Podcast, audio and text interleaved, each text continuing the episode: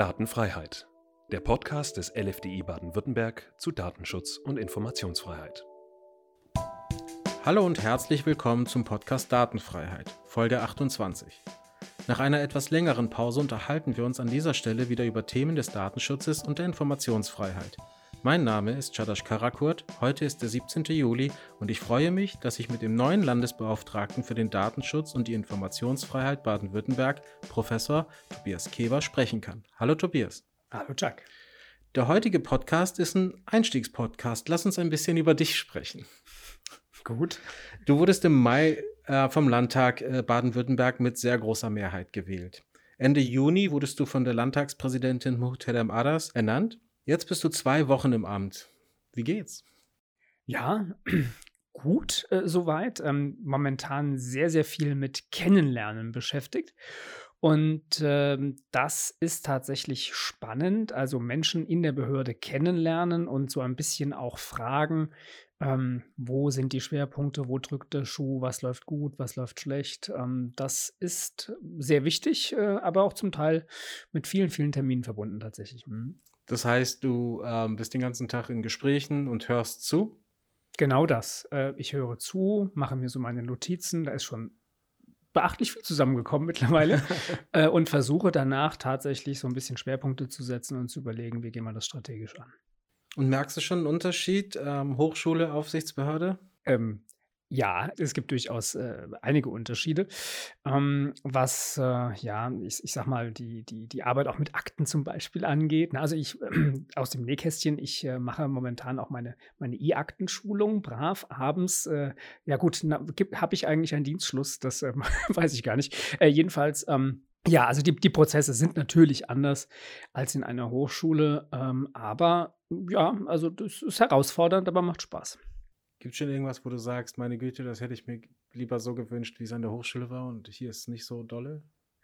Nee, würde ich nicht sagen. Also man kommt momentan auch noch nicht so wahnsinnig oft zum Nachdenken, zur, zur tieferen äh, äh Reflexion, ob man das jetzt bereut oder nicht bereut. Nee, nee also ich bereue noch gar nichts. Und ähm, ja, es ist, es ist einfach ähm, komplett eine andere Herangehensweise.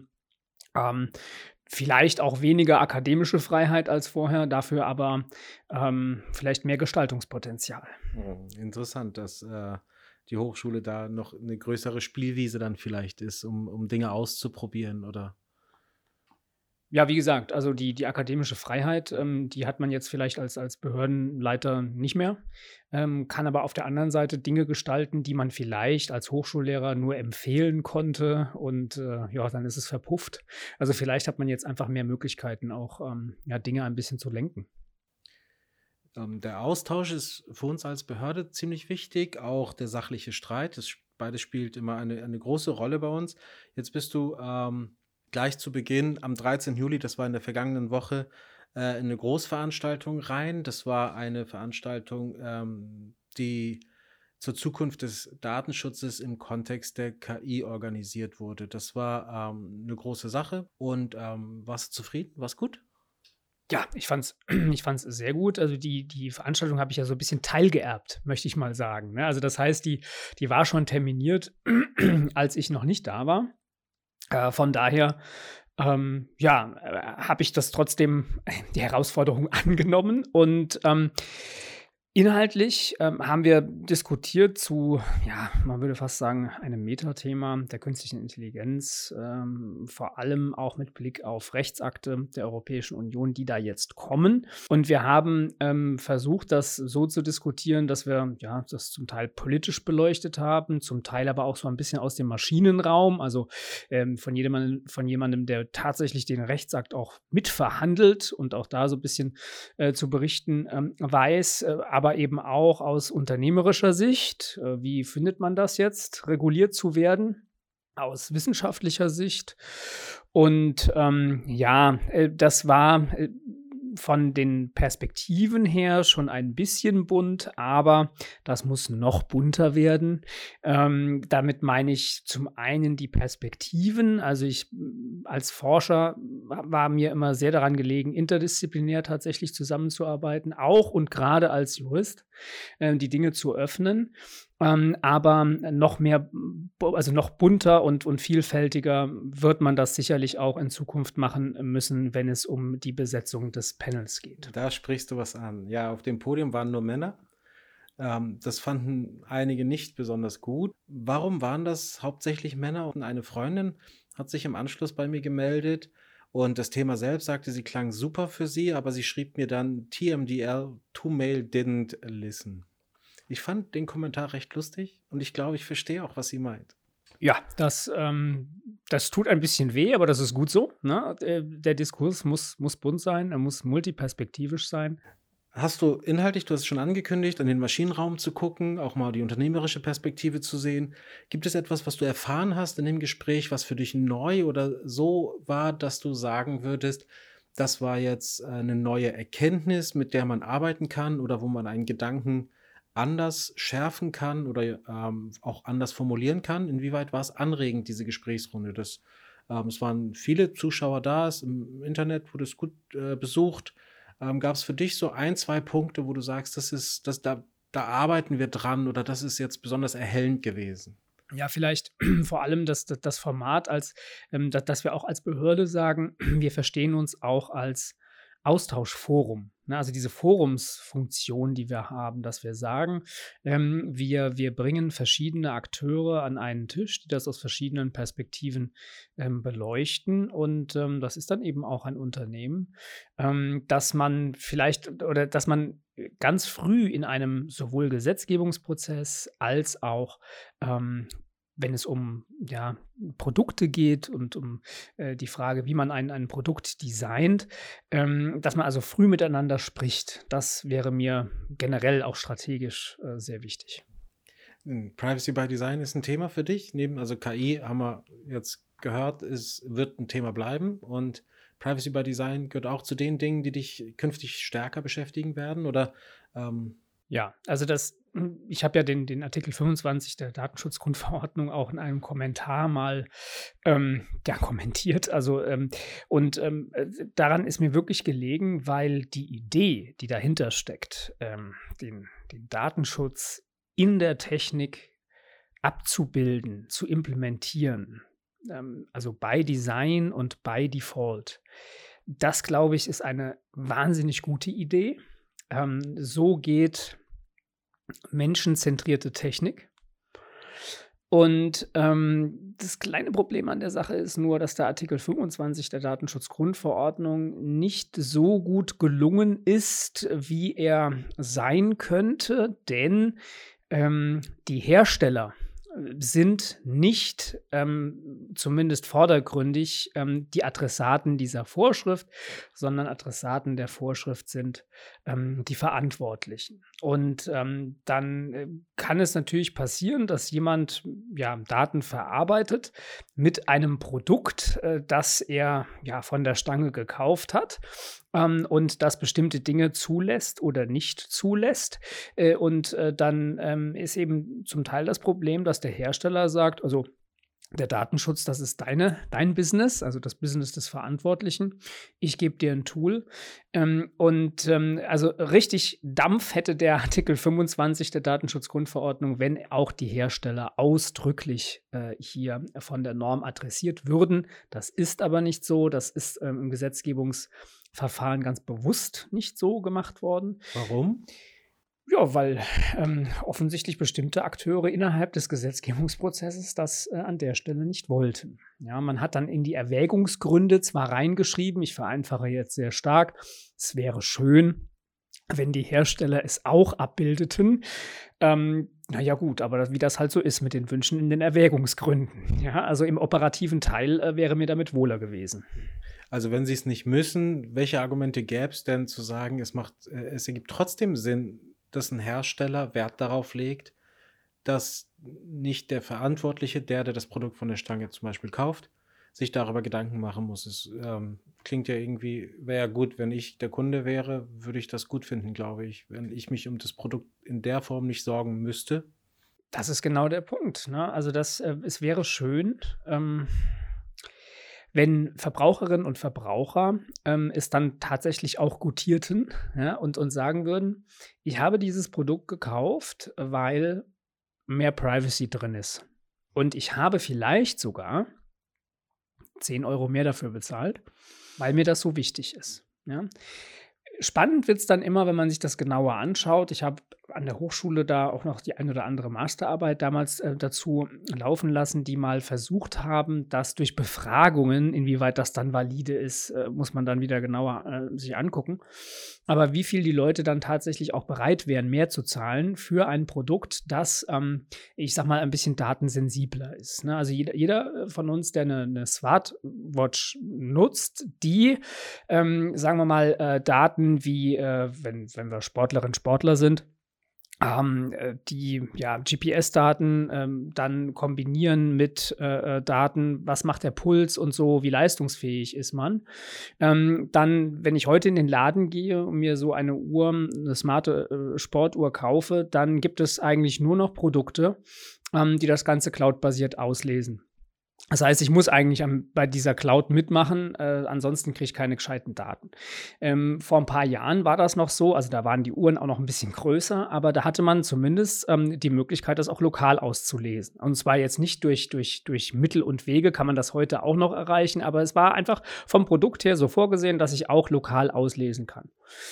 Das ist mittlerweile gar nicht mehr der Fall. Und ich höre dann immer von, von ja, ähm, auch, auch Bekannten, die sagen, also ich würde, wenn ich mir jetzt eine, äh, eine entsprechende Uhr kaufen würde und ähm, sie würde das vorsehen, also auch lokal äh, auslesen, ich würde sogar ein bisschen Geld drauflegen. Ja? Das heißt also, äh, das ist aber natürlich die Hoffnung, ähm, dass das dann diejenigen auch tatsächlich tun. Man wundert sich also, dass das auf dem Markt nicht, nicht Produkte dass auf dem Markt nicht auch Produkte sind, äh, die das verstärkt zulassen. Also ganz kurz äh, sieht man das manchmal und dann, naja, das ist dann auch eine Frage des Wettbewerbs und, und von Monopolstellungen, ähm, die dann möglicherweise Alternativen wenig Raum geben. Ne?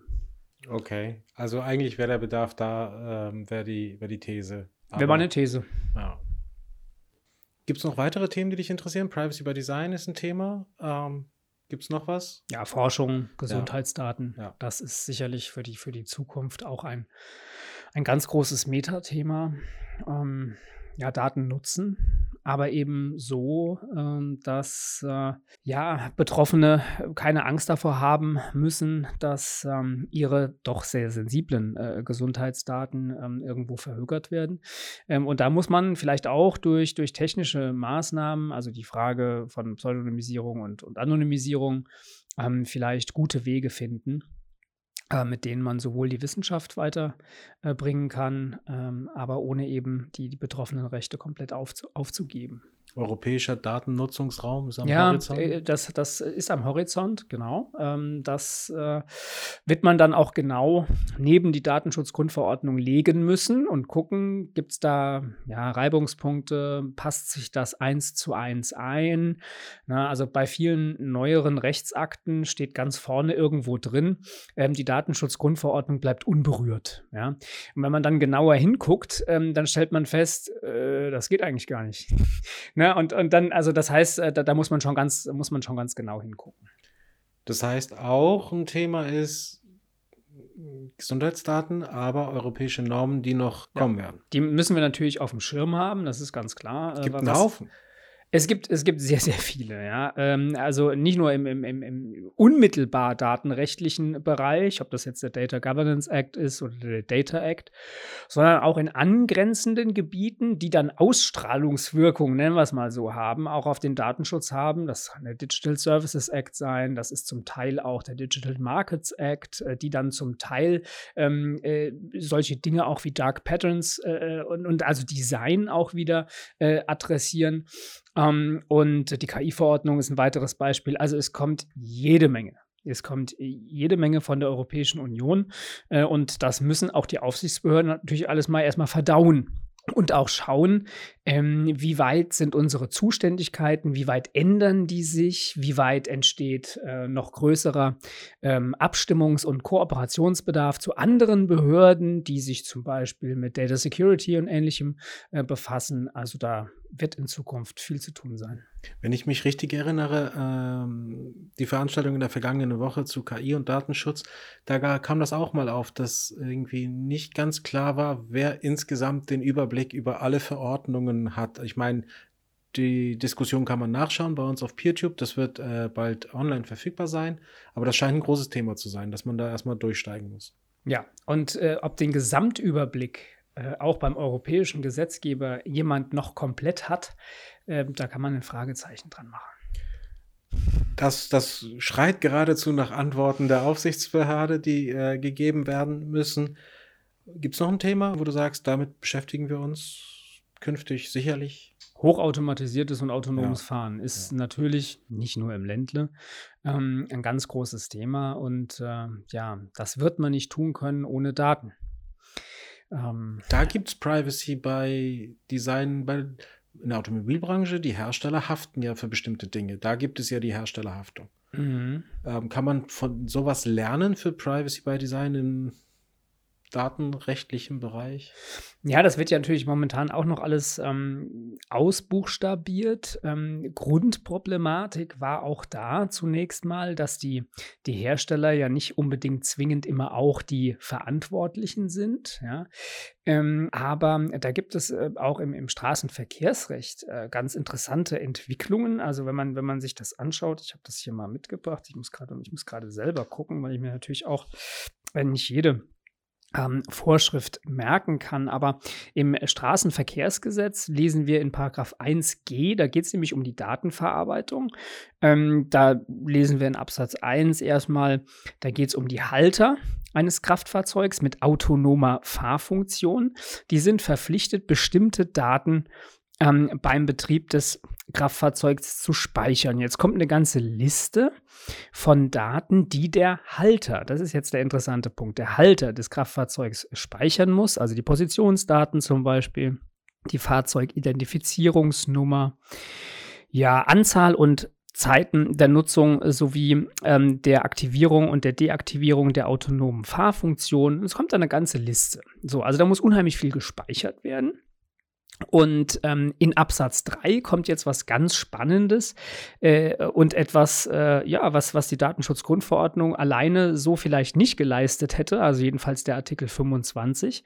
In Absatz 3 von diesem 1g ähm, steht drin, der Hersteller eines Kraftfahrzeugs mit autonomer Fahrfunktion hat das Fahrzeug so auszugestalten, dass die Speicherung der Daten dem Halter möglich ist. Das heißt also, so aus, das ist Privacy by Design in einer gesetzlichen Vorschrift sozusagen umgegossen. Ne? Und jetzt müssen sich ähm, die Hersteller fragen, ja gut, wie mache ich das eigentlich? Ne? Ähm, und äh, das heißt, an der Stelle müssen sie dem Gesetz entsprechen und dann, dann mache ich es doch gleich gut, ja, und ähm, informiere auch noch ähm, Halter und beziehungsweise Fahrer, äh, ja, vielleicht auch den Beifahrer, die Beifahrerin, ähm, äh, welche Daten das genau sind, zu welchem Zweck, sind das sicherheitsrelevante Daten oder sind das äh, Daten, die nur vor dem Hintergrund, ähm, äh, ja, letztlich ähm, ähm der Bord-Multimedia-Anlage äh, entstehen. Also man, wird, man muss ja bei den Daten in einem Fahrzeug sehr stark differenzieren, worum geht es, ist es sicherheitsrelevant, ist es nicht sicherheitsrelevant, ist es haftungsrelevant, ist es nicht haftungsrelevant, leistungsrelevant.